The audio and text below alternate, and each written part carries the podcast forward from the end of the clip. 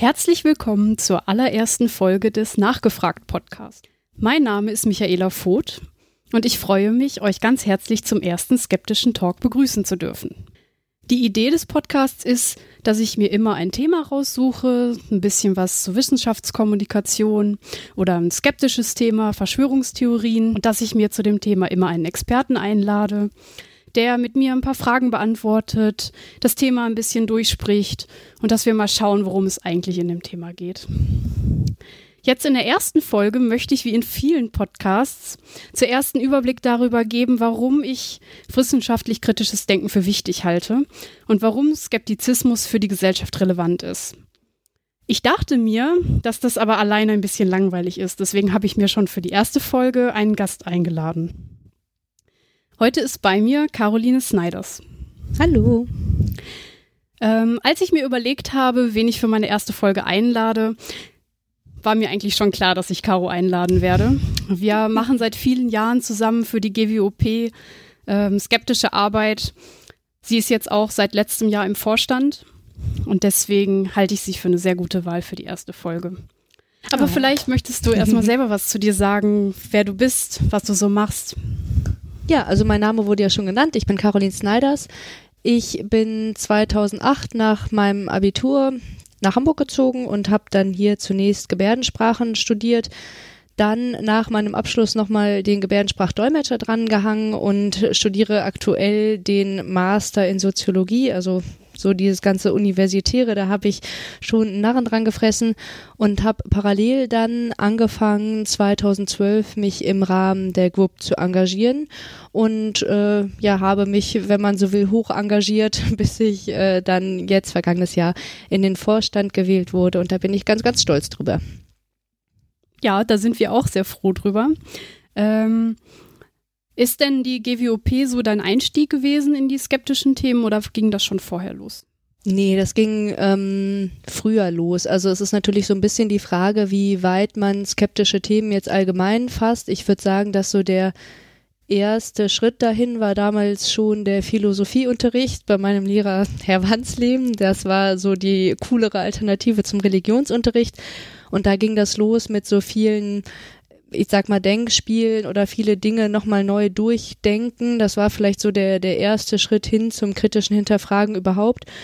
Und ähm, das ging dann eigentlich weiter mit einer krassen Konfrontation mit der Gegenseite eigentlich. Ich habe äh, seit 2007 ähm, immer einmal pro Jahr bei einem Kinderzirkus gearbeitet und war da in Kontakt mit sehr vielen Menschen, die halt ähm, sehr stark der Esoterik zugeneigt sind und sich da ganz doll engagieren und habe gemerkt, dass die Konfrontation damit bei mir eher bewirkt, dass ich noch doller in die Gegenseite denke, wenn man das jetzt mal so in Schwarz-Weiß ausdrücken möchte. Und habe dann irgendwann über diese Erfahrungen da und die Gespräche, die ja dann auch noch nachwirken in einem, ja, Reiki, dies, das, und man sitzt zu Hause und denkt, das ist doch, das kann doch nicht, wie, was kann man sagen, wenn jemand sowas sagt?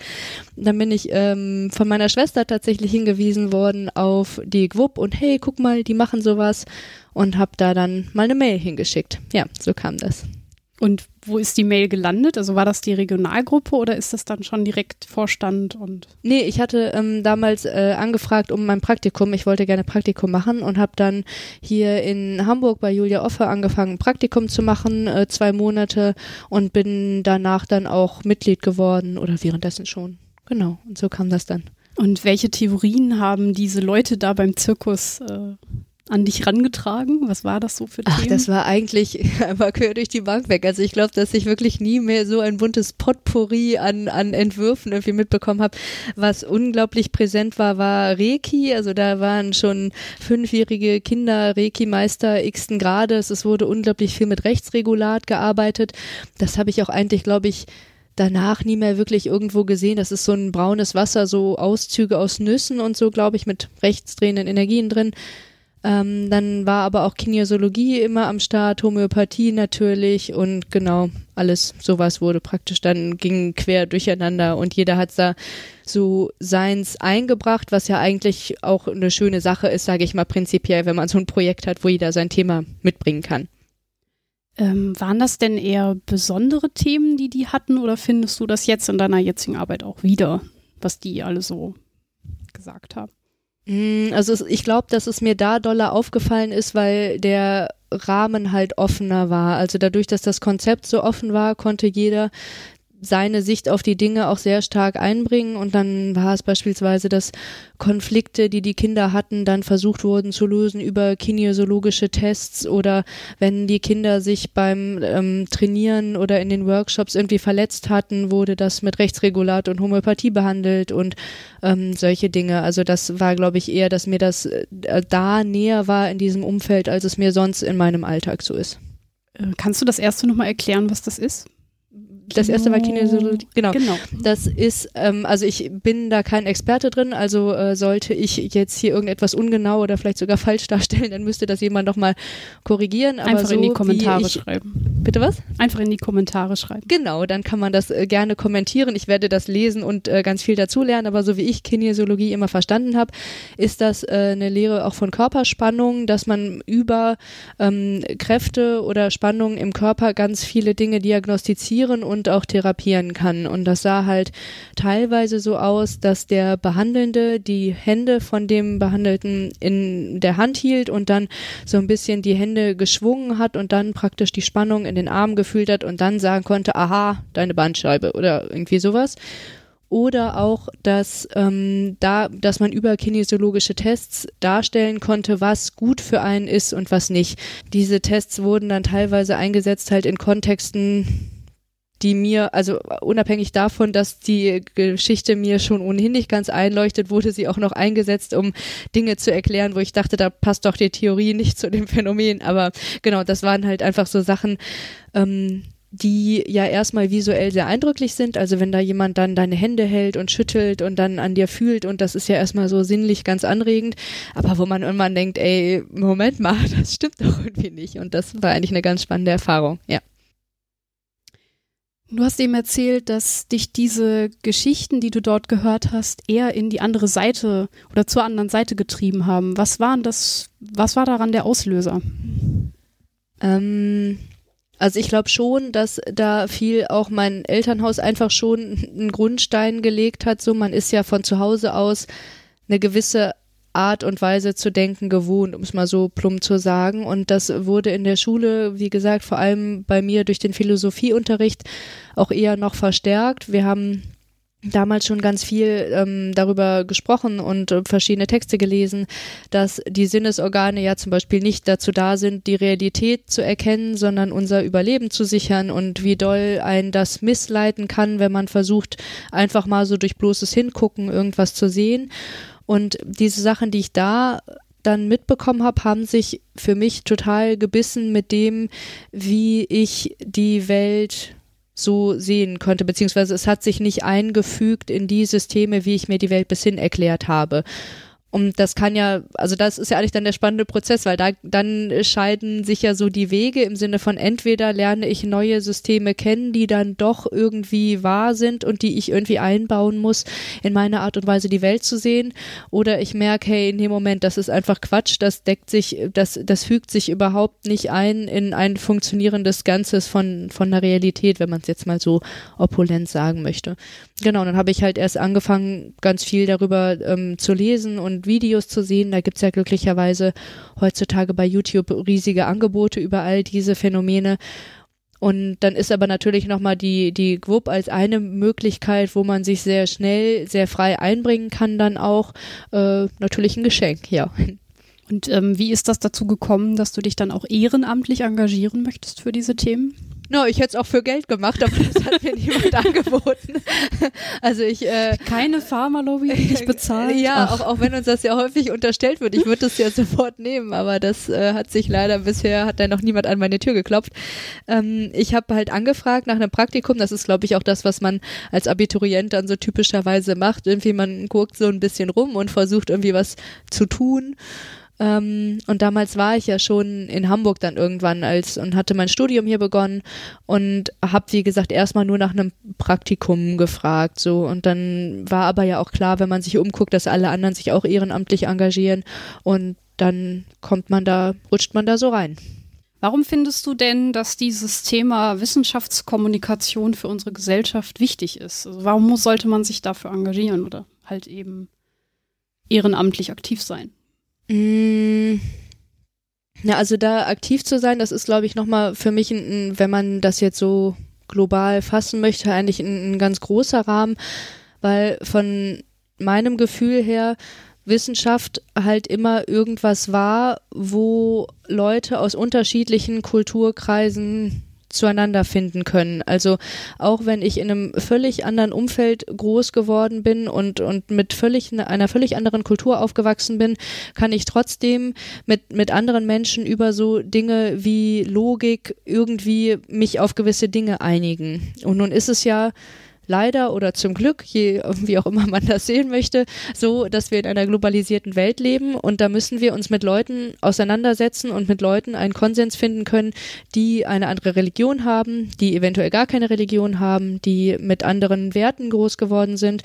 Und da ist von meinem Gefühl her ein wissenschaftliches Argument im Sinne von eine, eine Theorie, die empirisch gut belegbar ist oder, oder Studien, die über sowas wie Doppelverblindung und so irgendwelche Phänomene beweisen, sind das Argumente, mit, auf deren Basis man eher zueinander finden kann, auf, ein, auf einer friedlichen Basis mit Leuten, die von ganz woanders herkommen, die einen ganz anderen Hintergrund haben. Und das ist ein super spannender Gedanke und ich glaube, dass das über Wissenschaft besser und friedlicher geht, also über Wissenschaft als Methode, nicht als Wissenschaft als gelebte Praxis, da muss man ja auch immer noch so ein bisschen unterscheiden, ähm, dass das mit Wissenschaft besser geht als jetzt mit Religion zum Beispiel. Das heißt, ähm, wir können Wissenschaft als eine Methode verstehen, die uns eine doch tendenziell eher objektive Methode bietet, um Entscheidungen logisch zu treffen. Genau. Oder auch Kompromisse zu finden. Also häufig ähm, Entscheidungen also ich beziehe mich ja jetzt in, in solchen Überlegungen auch eher auf den öffentlichen Raum. Was man privat für sich entscheidet, ist ja immer noch eine andere Frage. Die kann, das kann ja jeder für sich selbst entscheiden. Aber wenn wir für den öffentlichen Raum, den wir mit anderen teilen möchten ähm, oder generell Ressourcen teilen möchten, wenn man Raum als eine Ressource sieht, dann muss man sich ja irgendwie einig werden. Und um da irgendwie einen Kompromiss zu finden, mit dem alle leben können oder eine Entscheidung zu treffen, die alle irgendwie nachvollziehen können, auch wenn sie vielleicht unangenehm sind, dann da ist, glaube ich, Wissenschaft auf jeden Fall eine gute und objektive Methode, die man anwenden kann. Lass uns doch mal versuchen, jetzt den Verschwörungsglauben oder die Pseudowissenschaft dagegen abzugrenzen. Also wir, oder du hast jetzt gerade rausgestellt, dass die Wissenschaft eher ähm, eine objektive Methode ist, wo man Kompromisse machen kann, was man halt auch anderen Kulturen klar machen kann. Was ist denn dagegen die Gefahr bei der Pseudowissenschaft? Ja, ich glaube halt, dass ähm, Pseudowissenschaft, äh, dass da so ein bisschen die, also vielleicht wenn man das so als Dreigestirn aufbauen will, dann hat man wie gesagt als einen Punkt die Wissenschaft, dann unwissenschaftliche Phänomene wie zum Beispiel Esoterik, Religion, was weiß ich, und dann die Pseudowissenschaft als esoterische, religiöse oder wie auch immer Phänomene, die sich so einen wissenschaftlichen Anstrich geben. Und also so mm, ist das in meinem Kopf verortet, sage ich mal. Das sind Begriffe, mit denen ich gefühlt gut arbeiten kann oder das gut beschreiben kann. Und die, wenn man jetzt sagen möchte, was bei Esoterik und Religion und so das Problem ist, dann würde ich sagen, dass es gerade dieses Topische ist. Es ist halt für eine Gemeinschaft an einem Ort ist es eine sinnvolle Sache häufig, weil man darin geboren ist, weil man darin groß geworden ist, weil man das mit der Muttermilch aufgesogen hat oder durch Schicksalsschläge da reinrutscht, wie auch immer. Aber es ist schwierig, das logisch jemandem zu erklären, der von wo völlig anders herkommt, der einen völlig anderen Erfahrungshintergrund hat und sich auf Basis von religiösen oder esoterischen Phänomenen zu einem auf etwas zu einigen. Das ist von meinem Gefühl her sehr, sehr schwer im Zweifelsfall, wenn man unterschiedliche Meinungen hat. Das heißt, es ist ein geschlossenes System? Genau. Also es ist, es ist ja esoterisch, das ist, finde ich auch immer so spannend, dass äh, esoterisch dieser eigentliche Wort die, die Bedeutung dieses Wortes so ein bisschen verloren gegangen ist, dass esoterisches Wissen Wissen ist, das einem erleuchteten Kreis zugänglich ist. Also ich, Guru, du, jemand, der mir folgt. So, und das ist eigentlich ja schon so ja, ich will nicht sagen menschenverachtend, aber so hat so eine Ich oben, du unten erleuchtet, nicht erleuchtet, so eine dichotome Sicht auf Menschen im Sinne von du bist entweder ja, der oben oder der unten. Das ist eigentlich eine, eine Hierarchie, die wir ja eher versuchen abzubauen in der modernen Welt. Also das fand ich immer so ganz spannend, weil esoterisch ähm, wird ja heute eher als, ja, das ist so ein bisschen Spiri so genutzt, aber das ist eigentlich schon im Wortbegriff eigentlich schon was ganz Abwertendes hat. Das finde ich ganz spannend eigentlich. Und ähm, jetzt hast du ja noch diesen dritten Teil aufgemacht mit der Pseudowissenschaft, mhm. dass wir das nochmal ein bisschen anders betrachten müssen. Ähm, gibt es da eine Abgrenzung noch zu der Esoterik, wo du, dass du da irgendwie andere Gefahren siehst? Ähm, ja, die Pseudowissenschaft ist, glaube ich, da von meinem Gefühl her fast ein größeres Problem als die, die reine Esoterik. Denn wenn wir uns jetzt, was man sich vielleicht als so typisch plakative, esoterische Phänomene, die Frau auf, dem, auf der Kirmes, die mit Turban auf dem Kopf in die Glaskugel guckt, das sind halt irgendwie ähm, esoterische Phänomene im Sinne von sie als Erleuchtete sieht die Zukunft vorher und ich als nicht Erleuchteter gucke da in die Glaskugel und sehe nichts. Das ist halt einfach ein esoterisches Phänomen, aber das halte ich für nicht im besten Fall ein bisschen witzlos, aber es ist nicht so gefährlich, weil da erkennt jeder, das ist keine Wissenschaft. So und jeder oder die meisten würden damit d'accord gehen, dass wenn man sagt, wie wollen wir unser Gesundheitssystem gestalten, dann wird niemand sagen, frag doch die Frau aus der Kirmes. So, das ist relativ klar abgrenzbar. Aber Pseudowissenschaften sind im Kern genau das und ziehen sich aber einen weißen Kittel an und machen mit Pipetten in einem Labor rum und äh, haben so einen sehr wissenschaftlichen Habitus, eine sehr wissenschaftliche Sprache und geben dem damit einen Anstrich, den er eigentlich nicht hat. Und das macht es halt dann ein bisschen schwierig, weil dann viele Leute, die das nicht oder noch nicht recherchiert haben oder auch keine Lust haben, viel zu recherchieren, da ganz schnell verwirrt sein könnten, was äh, ist denn jetzt was so. Wo würdest du in diesem Dreieck ähm, Verschwörungstheorien einarbeiten, also einordnen? Mm.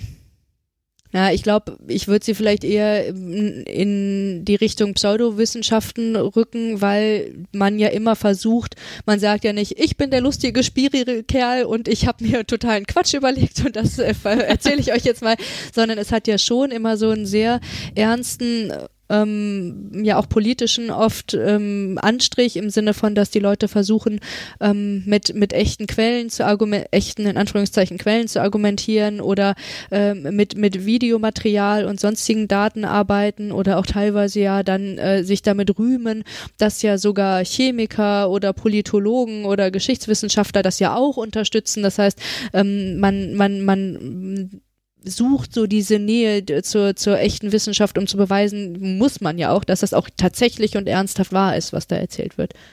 Das heißt, wenn wir jetzt darüber sprechen, ähm, wo Pseudowissenschaft, also was für die Gesellschaft gefährlicher ist, dann reden wir über Pseudowissenschaften, richtig? Ja, würde ich ganz klar so sagen. Und ähm, hast du da Themen, die dich da besonders ähm, interessieren?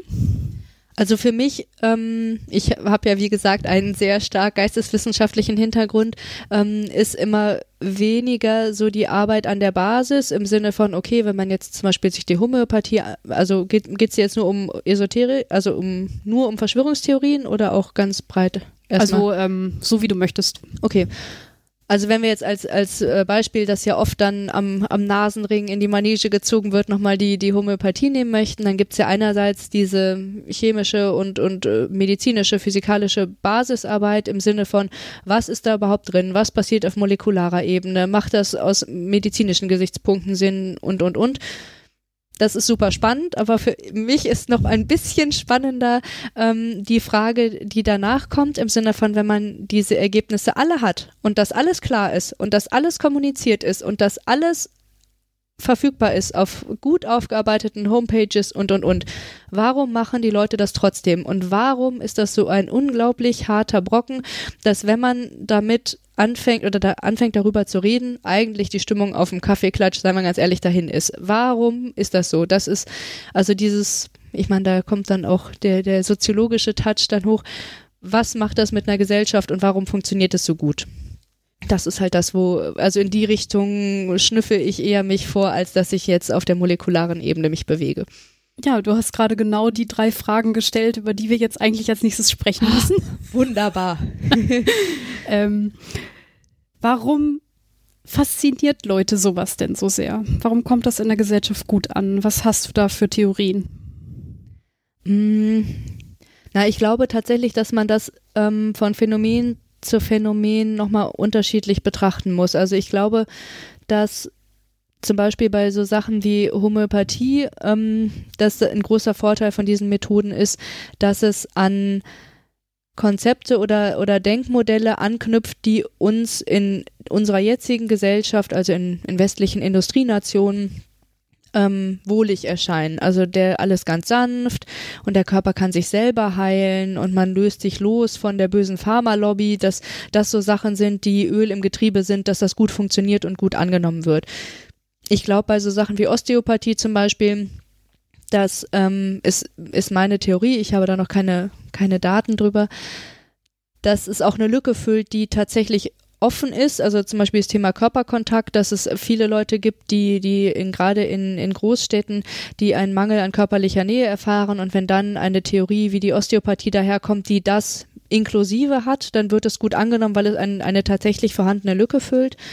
Und bei vielen Verschwörungstheorien wenn man jetzt zum Beispiel die, die als auch bisschen plakatives Beispiel, die, die Chemtrailer nimmt, kann ich mir auch vorstellen, dass es eine, einfach eine einfache und lang ersehnte Antwort bieten kann, die einem so schnell niemand wegnehmen kann. Also wenn ich glaube, wenn ich zum Beispiel merke, ich fühle mich immer so schlecht und ich fühle mich so abgeschlagen und dann bringt mir jemand diese Theorie der Chemtrails, dann gibt es ja keine Möglichkeit, das wirklich, wie wir ja als Skeptiker alle wissen, wasserdicht zu widerlegen. Also egal, wie ich argumentiere, derjenige wird immer ein Schlupfloch finden, zu sagen, ja, ja, die Studie war ja gekauft oder ja, aber äh, ihr habt da nur irgendwas noch nicht gefunden, was da doch ist und das, das hat die Wissenschaft noch nicht rausgefunden, aber ich fühle fühle das ja und damit habe ich eine Antwort für meine Frage, was ist falsch mit mir oder warum fühle ich mich schlecht. So und darum glaube ich, dass dass ähm, oder äh, vor dem Hintergrund ist es für mich nachvollziehbar, wieso Leute da so dann festhalten. Ich denke, dass jeder, der vielleicht schon mal eine längere Krankheitsphase hatte, wo er nicht genau wusste, was ist, ist los mit meinem Körper,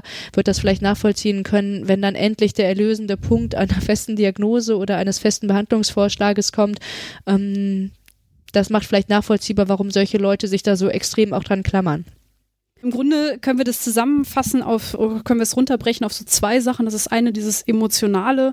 Ich habe endlich eine Erklärung, ich habe endlich, ähm, mein Leben hat jetzt endlich wieder einen Sinn, ich gehöre zu einem Kreis, der etwas glaubt. Und das andere ist so ein bisschen dieses, ähm, es gibt ein Problem in unserer Gesellschaft. Ähm, die Ärzte haben nicht genug Zeit. Ich habe nicht genug Nähe ähm, und die versuchen das dann auszugleichen. Habe ich das jetzt richtig zusammen? Genau, also ich glaube, dass die beiden Punkte häufig Hand in Hand gehen auch so, mhm. ne? Aber wenn ich jetzt zum Beispiel vermute, ich habe eine Blasenentzündung und dann wird eine Urinprobe ins Labor geschickt, dann sieht man ja oder nein. Und wenn ich vorher mir so sicher war, so sicher, dass ich das habe und dann kommt das Laborergebnis, oh nee, ich hab's doch nicht. Ach, dann geht die Suche wieder von neuem los. Was ist es denn dann? Und wenn ich stattdessen sage, oh, mit irgendeinem Chakra ist was nicht in Ordnung und deshalb bla bla bla bla bla, so, dann ist das ja was, was erstmal niemand widerlegen kann. So, und das ist, glaube ich, wenn man genügend verzweifelt ist, äh, eine ja ganz angenehme Sache. Sind es denn für dich wirklich eher die Verzweifelten, die dann Pseudotheorien aufsitzen oder äh, welche Gruppe von Menschen sind da besonders betroffen?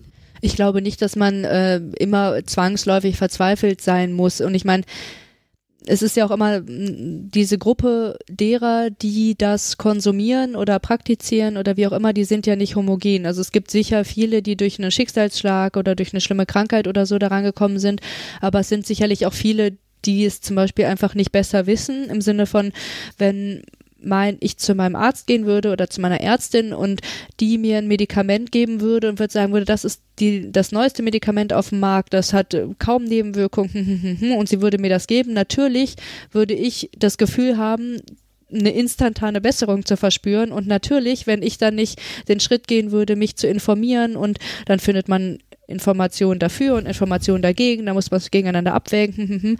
also im, sonst, wenn ich das alles nicht machen würde, sondern einfach sagen würde, super, dann würde ich dem ja auch aufsitzen, ohne dass ich jetzt irgendwie verzweifelt dafür sein müsste. So. Und für viele ist es auch, glaube ich, einfach dann schon genug. Wenn man merkt, es geht mir damit besser und ich fühle mich damit gut und das fügt sich in, in eine Philosophie, die ich über das Leben habe, dann gibt es erstmal keinen Grund, das anzuzweifeln oder das äh, zu verwerfen, nur weil ein paar Besserwisser und Besserwisserinnen sagen, ja, aber eigentlich. So, also das ist, glaube ich, auch was, was ich oder was, was ich bei vielen beobachte diese Besserwisser sind ja meistens auch wir. Das sind Stück natürlich hauptberuflich und Vollzeit wir. Warum machen wir das? Warum, also du hast eben schon von dem Kaffeeklatsch gesprochen mhm. in der Familie. Ähm, man könnte ja jetzt auch einfach hingehen und sagen, so, ja, dann geht's dir jetzt halt besser, ist ja schon in Ordnung. Mhm. Ähm, warum reicht das nicht? Ähm, naja, es, es reicht, würde ich sagen, ähm, langfristig nicht. Also wenn man gedenkt, sein Leben noch ein bisschen weiter zu leben, dann ist es ja in der Regel so, dass diese Erfahrungen, die man sammelt, sich irgendwann zwangsläufig zu irgendeiner Theorie entwickeln. Im Sinne von, ich hatte Kopfschmerzen und homöopathische Mittel haben mir geholfen. Ich hatte einen Hautpilz und zusätzlich zu dem normalen Medikament, das ich genommen habe, haben homöopathische Mittel mir geholfen. So, dann sammle ich all diese Erfahrungen und dann wäre ein logischer Schluss daraus, dass wenn ich irgendwann mal was richtig Ernstes habe, dass Homöopathika mir dann auch helfen würden. Also entweder etwas hilft oder es hilft nicht. Und wenn ich vorher die Erfahrung gemacht habe, es hilft, dann ist ein logischer Schluss aus diesen vermeintlich falschen Daten, dass es auch bei Brustkrebs helfen könnte. So, das ist, glaube ich, auf jeden Fall ähm, eine der größten Gefahren darin. Das hatte also einmal einerseits das, dass man halt auf Basis von diesen falschen oder von dieser Sinnestäuschung, sagen wir es mal so, eventuell in späteren Lebensphasen Entscheidungen trifft, die Nachteile birgen, die man dann nicht absehen kann.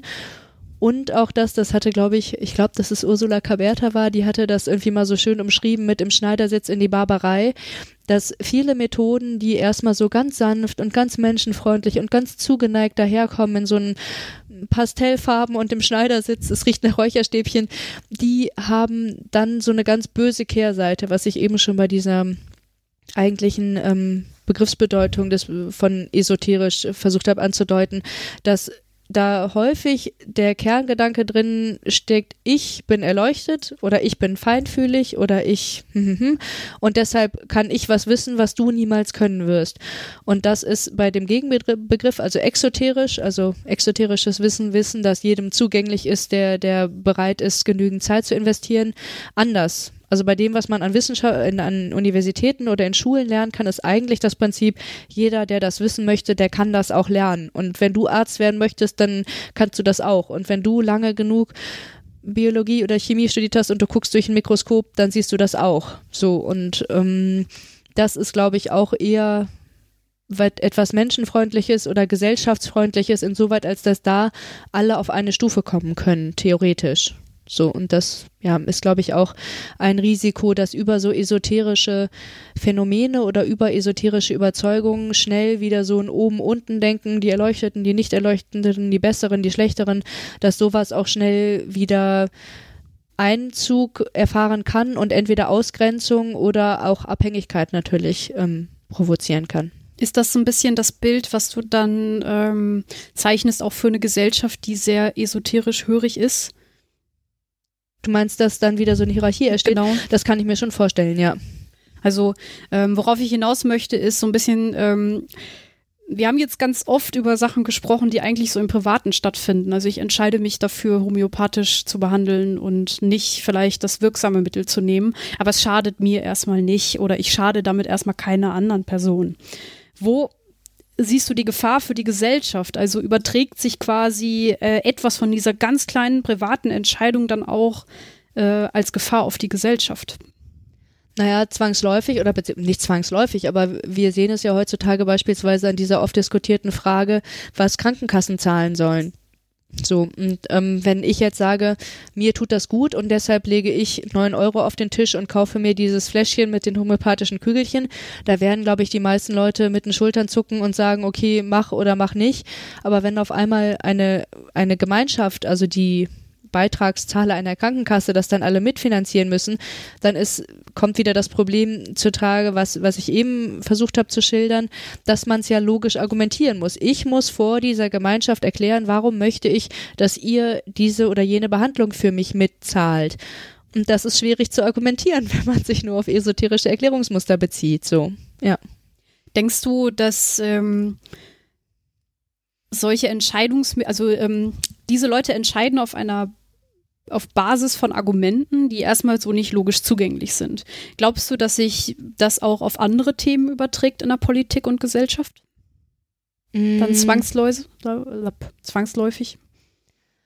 Naja, äh, das weiß ich nicht, ob ich da so einfach eine Antwort ähm, drauf geben kann. Also denkbar ist es natürlich, wenn vor allem in diesen esoterischen Ideologien, vielleicht auch so generelle ähm, Angst oder oder oder oder Vorsichtsideen geprägt werden, beispielsweise die die böse Pharmalobby, die uns ja sowieso alles nur, die uns sowieso allen nur an den Kragen will, dann wird sich das sicherlich auch auf eine auf ein generelles Misstrauen vor Entscheidungsträgern oder so niederschlagen. Das kann ich mir schon vorstellen, aber das, wie gesagt, ich wäre glaube ich vorsichtig, immer so von den esoterischen Phänomenen zu sprechen, weil ich mir das durchaus mir vorstellen kann, wenn man die komplette Bandbreite von, ich sag mal, Leuten, die MMS befürworten bis äh, und das aktiv äh, also versuchen zu bewerben und autistische Kinder zu behandeln, bis hin zu Leuten, die ab und an mal zum Osteopathen gehen. So, also ich glaube, das ist eine Bandbreite qualitativ und quantitativ gibt, wo man nicht einfach sagen kann, ah ja, wenn man das, wenn man das mal verwendet hat, ja, dann hat das Auswirkungen auf meine politische Entscheidung. Also da muss man, glaube ich, vorsichtig sein. Ich, hast du sonst ein konkretes Beispiel? Genau, oder? das äh, hätte ich jetzt gerade noch.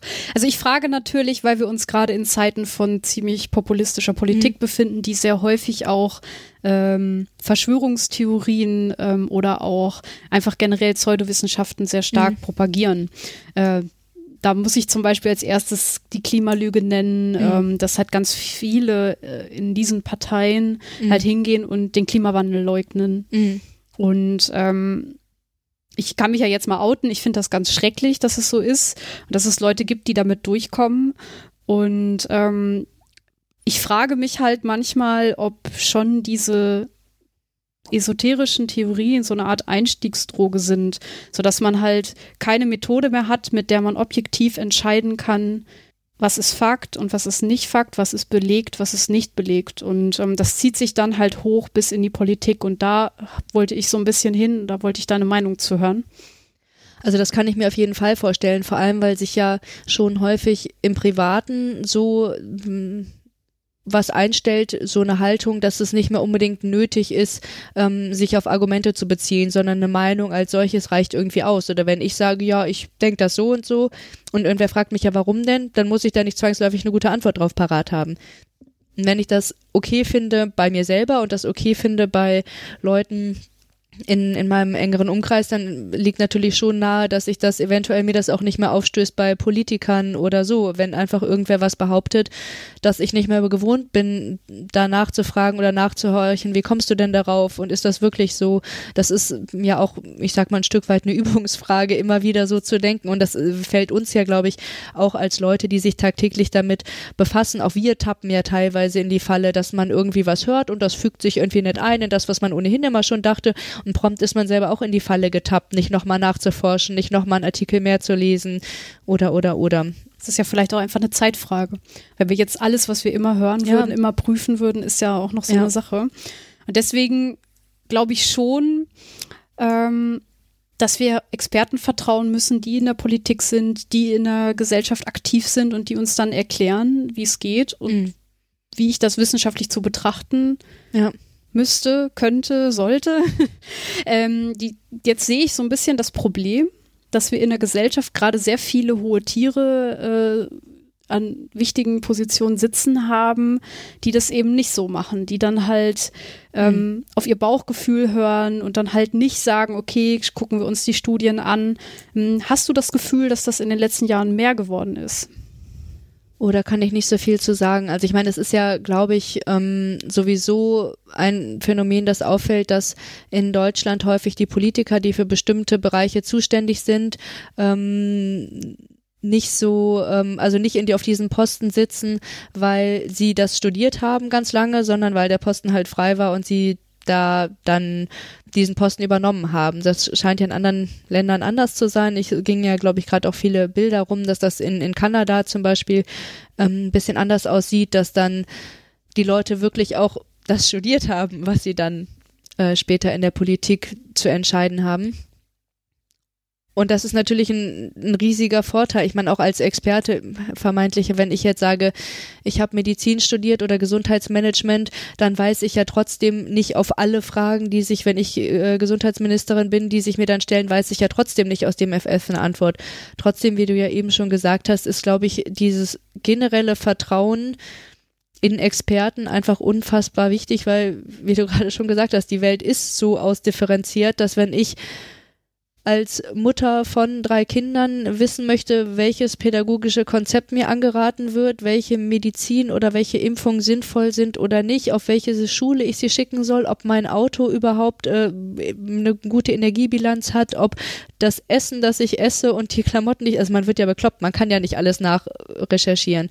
Und gerade deshalb ist auch das wieder, um auf den Anfangspunkt zurückzukommen, eine Gefahr der Pseudowissenschaften, dass die halt an diesem Vertrauen in Experten generell sägen. Im Sinne von, irgendwann weiß man gar nicht mehr, ja, ja, wer rät mir jetzt hier was? Und da kommt ein ohnehin schon fragiles System, glaube ich, ganz empfindlich ins Wanken, wenn es so weit kommt. Ähm, du hast ja gerade eben schon interessant bemerkt, dass eigentlich die Esoterik ein geschlossener Kreis ist.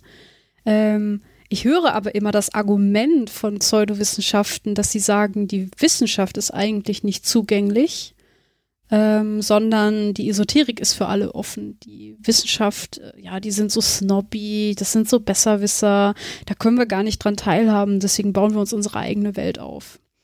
Ähm, ja, das ist, äh, finde ich, leider was, was ich nicht immer von der Hand weisen würde. So, also wir hatten ja eben schon ähm, ein bisschen differenziert Wissenschaft als Methode und Wissenschaft als gelebte Praxis. So, und das ist, glaube ich, ein Punkt, der wichtig ist auch in der Kommunikation. Denn bei Wissenschaft als Methode kann jeder mitmachen. Das kann jeder teilweise schon, ich sag mal, natürlich nicht im, im, im unbegrenzten Ausmaß, aber kann in, in seiner eigenen Küche oder in seinem eigenen Garten kleine Experimente durchführen oder irgendwie so sich Wissen erschließen. Wissenschaft als gelebte Praxis hingegen ist natürlich noch mal ein bisschen was anderes. Natürlich Du meinst die Institutionen. Genau, die Universitäten oder die, die tatsächlichen konkreten Menschen, die diese okay. Wissenschaft dann betreiben.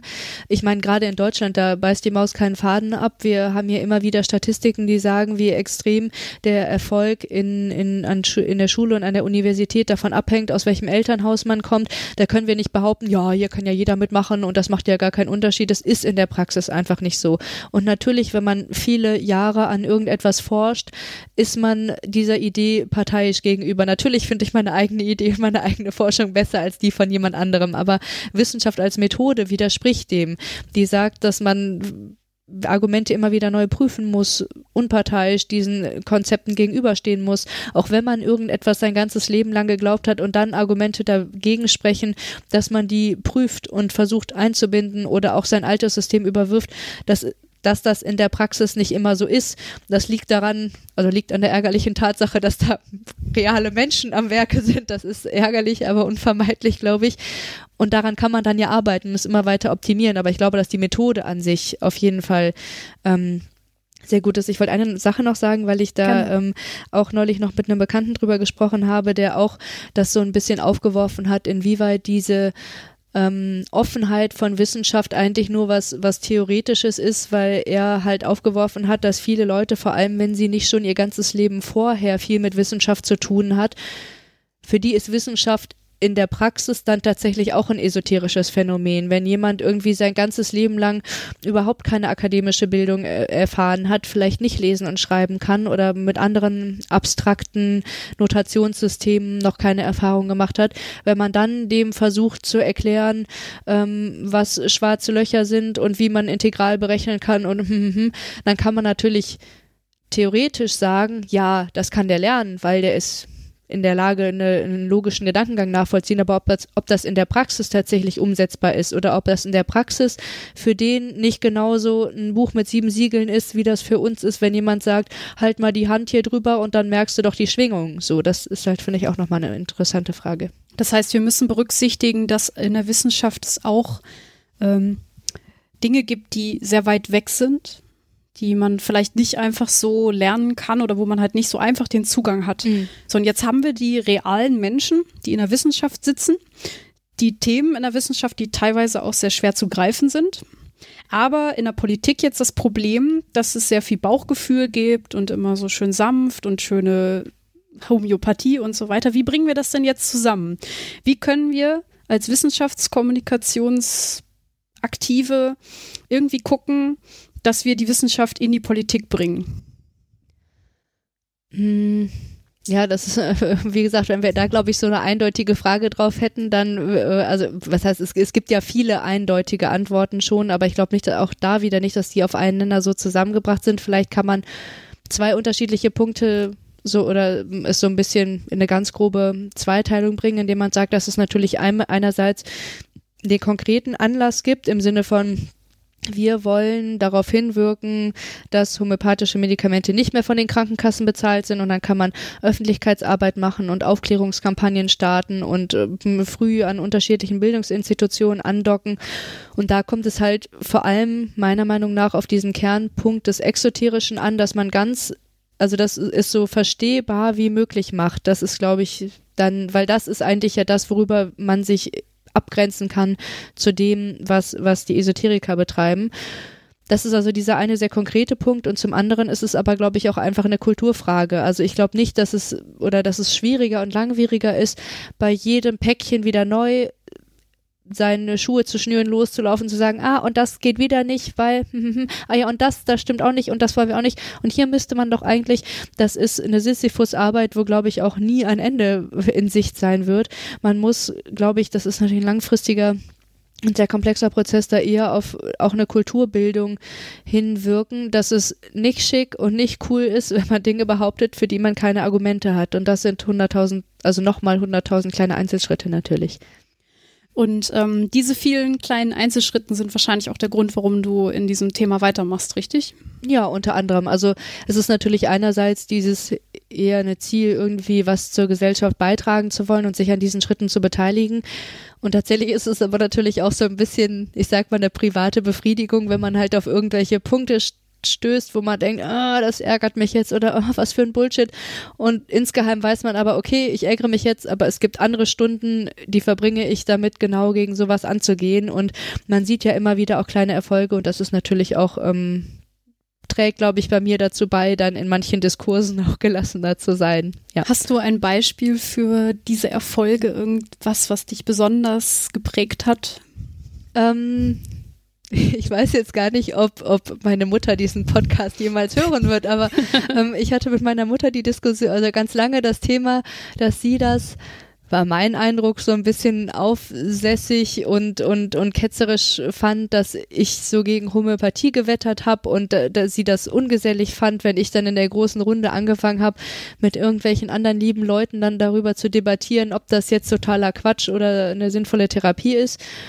Und wir haben uns beide, ich bin ihr da auch sehr dankbar, dass sie sich das auch immer wieder angetan haben. Wir haben uns halt diese Gespräche immer wieder in unterschiedlichen, in unterschiedlichen Vorzeichen gegeben. Und irgendwann hat sie ein Interview mit Christian Weimer, dem Autor von der Homöopathie-Lüge, gesehen. Und ich weiß nicht, was er anders formuliert hat als, ich, aber irgendwie ist da bei ihr der Funke so ein bisschen, hatte ich das Gefühl, übergesprungen. Er hat mich angerufen, hat gesagt, ich habe gerade ein Interview gesehen mit dem Herr Wei irgendwas und der hat das ja auch gesagt. Und dann seitdem habe ich das Gefühl, dass wir so ein bisschen besser darüber reden können. Ich will jetzt nicht sagen, steht da Tropfen hüllt den Stein, aber vermutlich, also dass auch durch diese Auseinandersetzung mit Leuten, die eigentlich nicht meiner Meinung sind, beziehungsweise ich bin nicht deren Meinung, wenn man diesen, diese, diesen Kontakt dann doch immer wieder sucht und das Gespräch immer wieder findet, dass das doch dazu beitragen kann, dass man irgendwie dann mehr auf einen gemeinsamen Nenner kommt. Und meine Meinung hat sich ja sicherlich auch gewandelt durch die Gespräche mit meiner Mutter und so hoffe ich, dass wir beide davon profitiert haben. Also das ist jetzt ein kleines, äh, auch banales Beispiel vielleicht aus dem Privaten, aber ich glaube, so merkt man das ja an vielen Sachen und auch jetzt, was ähm, beispielsweise viel durch das INH, durch das Informationsnetzwerk Homöopathie so zutage tritt, diese Studien, dass gar nicht so viele Menschen Homöopathie möchten, wie man immer denkt und und und. Das das sind natürlich ähm, großartige Erfolge, ja. Ja, das ist aber doch eine sehr schöne Geschichte. also vor allem nochmal mit der Botschaft, sich auch mit den Menschen auseinanderzusetzen, ähm, kleine Schritte zu gehen, mit den Menschen zu sprechen, sich weiterzubilden, selber auch immer wieder zu hinterfragen. Das mhm. finde ich ist ein gutes Schlusswort. ähm, dann hast du noch irgendwas, was du noch ergänzen möchtest oder irgendwas, was wir jetzt vergessen haben? Nö. Ich glaube, es wurde schon ziemlich viel gesagt. Ja, das stimmt. Ich hoffe, ihr konntet einen kleinen Überblick darüber gewinnen, warum skeptisches Denken wichtig ist und warum Wissenschaftskommunikation in unserer Gesellschaft nicht wegzudenken ist. Auf jede dieser einzelnen Themen, über die wir heute gesprochen haben, sowas wie Homöopathie, Verschwörungstheorien, werde ich in späteren Folgen noch einmal genauer eingehen. Heute sollte es vor allem ein Überblick sein. In diesem Sinne.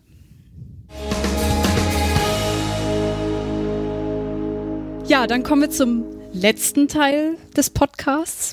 Ähm, wir ich verstehe mich ja auch ein bisschen als Service-Podcast und deswegen habe ich, habe ich ähm, eine Zeitung gekauft, in der das aktuelle Horoskop steht. Yay. Und deswegen möchte ich dich fragen, liebe Caro, welches Sternzeichen bist du denn? Ja, ähm, ich habe es eben schon kurz angedeutet äh, im, im Vorgespräch zu, äh, zu diesem Podcast, ähm, dass ich zu äh, Horoskopen tatsächlich auch ein bisschen was äh, zu erzählen habe, insoweit als dass ich mal von meinem Philosophielehrer, den ich eben schon angesprochen habe, gelernt habe, wie man Horoskope liest, also wie man diese Radixen ausliest. Und was sind denn Radixen? Also das, das, man kann online, wenn man eingibt, ähm, Horoskope lesen oder irgendwie sowas, dann findet man so Rechner tatsächlich, die anscheinend auch mit Daten von der NASA arbeiten, also die tatsächlich wie die Planeten dann auch standen, mit diesen Daten arbeiten. Da kann man dann eintragen, ich bin männlich, weiblich, wofür das wichtig ist, weiß ich nicht, aber wo bin ich geboren, wann bin ich geboren, um wie viel Uhr? Und dann berechnet der einem so eine Platte, was ah. also wie so ein runden, wie so ein ja. Kreis, was möglich ist, weil unsere Planeten ja fast in einer, in einer Scheibe rotieren um die Sonne. Und in der Mitte steht man selber und dies, auf diesem runden Kreis ist dann abgebildet, wie die Planeten zum Zeitpunkt meiner Geburt um mich rum praktisch standen. Und dann wird nach den Regeln der ähm, ähm, Astrologie ausgelesen, aha, Venus im zweiten Haus im Zeichen des Krebs, das heißt ja das und das.